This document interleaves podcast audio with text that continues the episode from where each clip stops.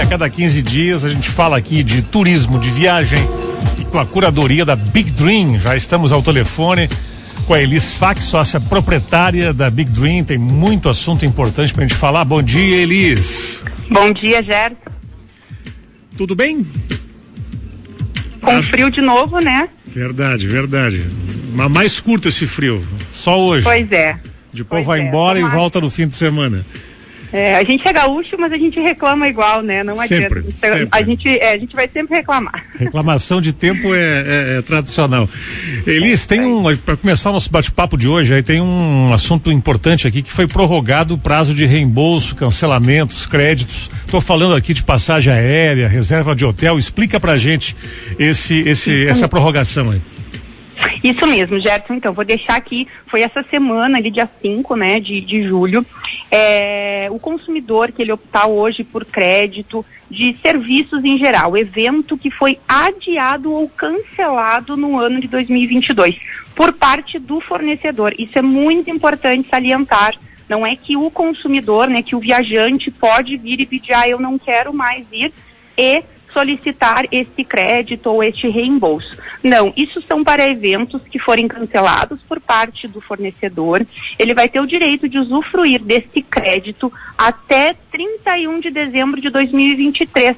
Então era até o final desse ano, 2022, e agora o, o viajante pode optar por até final de 2023 para utilizar esse crédito para um outro evento. Isso só não entra como regra se o fornecedor não der a opção de remarcação. Aí o fornecedor é obrigado a reembolsar o cliente. E esse reembolso é imediato? Tem um prazo? Esse reembolso sempre tem um prazo e ele entra dentro da mesma regra. Então, quando for reembolso ou quando for né, o crédito, ele vai sempre ficar até o final de 2023. E, e aqui é importante salientar é, são para eventos cancelados pelos fornecedores. Se fosse ter um show, por exemplo, e isso é pela medida própria provisória do Covid, né? E o governo uh, optou por prorrogar até o final do ano que vem. Mas se o cliente optar por não ir na viagem, não utilizar o seu pacote, ele vai entrar dentro da regra de cancelamento normal com multas, né, com tarifas com diferença de remarcação. Então isso é muito importante deixar bem claro. É um problema na semana passada com as bagagens na Europa, né? Eles, uh, esse tipo de, de evento ele é incomum, mas acontece, reforçando aí a importância do seguro viagem, né? Isso mesmo. Então foi, foram dias de caos nos aeroportos europeus, de Londres, Lisboa, Amsterdã. Além da falta de mão de obra, greve, que são é, coisas que podem acontecer, né? Panes em sistemas. Então, a automação ela sempre é algo que vai existir cada vez mais e isso pode acontecer cada vez mais também. Aqui eu dou um exemplo em Porto Alegre, a gente já chega no próprio check-in, se você fez seu check-in né, de, de casa, já foi com o cartão de embarque, você mesmo despacha a tua bagagem. Você vai ler o QR Code da tua bagagem, vai botar ela na esteira e ela vai despachar. Então, hoje está tudo muito mais automatizado.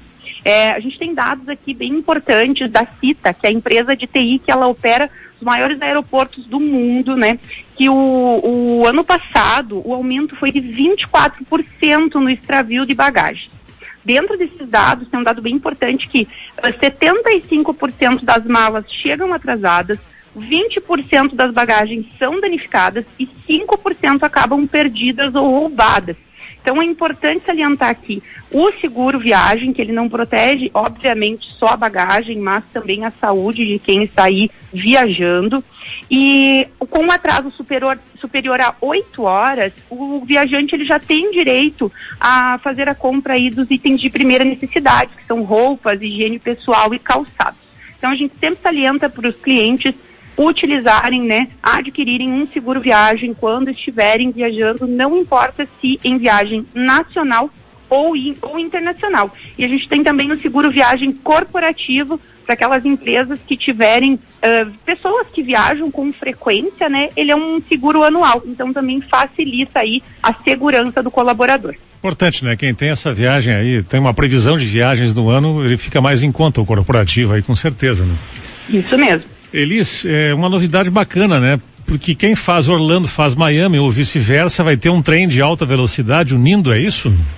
Isso mesmo. Então a gente vai ter um, um trem de alta velocidade, uma das curiosidades que a gente trouxe é, essa semana, que ele vai ligar então a um, Miami a Orlando, né? As obras elas estão em finalização, já estão mais de 70% concluídas e devem ficar aí uh, prontas até o final de dezembro. Então, para 2023 a gente já vai ter essa facilidade. São 270 quilômetros de distância. Antes a gente uh, fazia esse trajeto com o voo ou carro, né? E hoje vai ter o voo, então o que facilita principalmente aí, aí para o pessoal que gosta de fazer compras, né? Em, uh, e também Disney, né? Que é o foco ali, os parques, então vai ser uma mão na roda. Sem dúvida. É uma distância parecida aí hoje, é, Porto Alegre, Passo Fundo, assim, né? É, Miami, Orlando.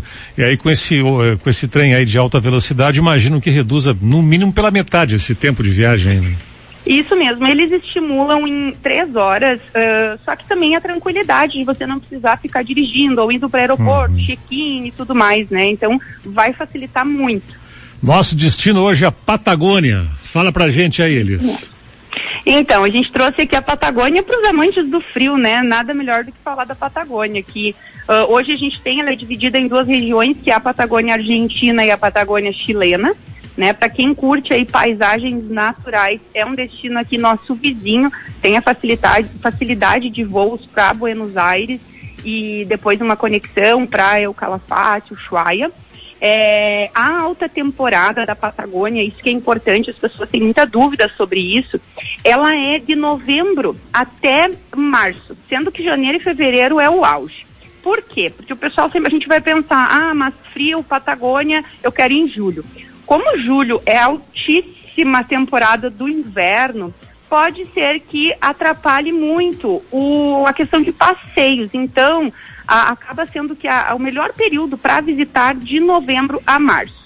E como eu falei, né, não que seja impossível, mas pode ser que tenha aí alguns atrapalhos por causa da neve. Porém, nesse período também as montanhas ficam maravilhosas, que é esse período do inverno. Entre um, ali o final, né, eu sempre falo, aquele período que não é alta temporada, se você pegar de agosto, agosto até novembro, é o período que uh, vai conseguir tarifas um pouco melhores, Gerson, e vai aproveitar bastante também.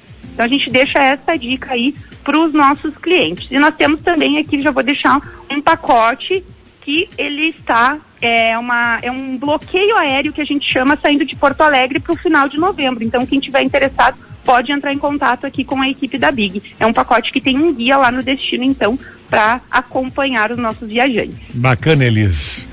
Um abração para ti, boa semana, viu? Daqui a 15 dias falamos de novo. Com certeza, um abração, Gerson, um abraço aos ouvintes.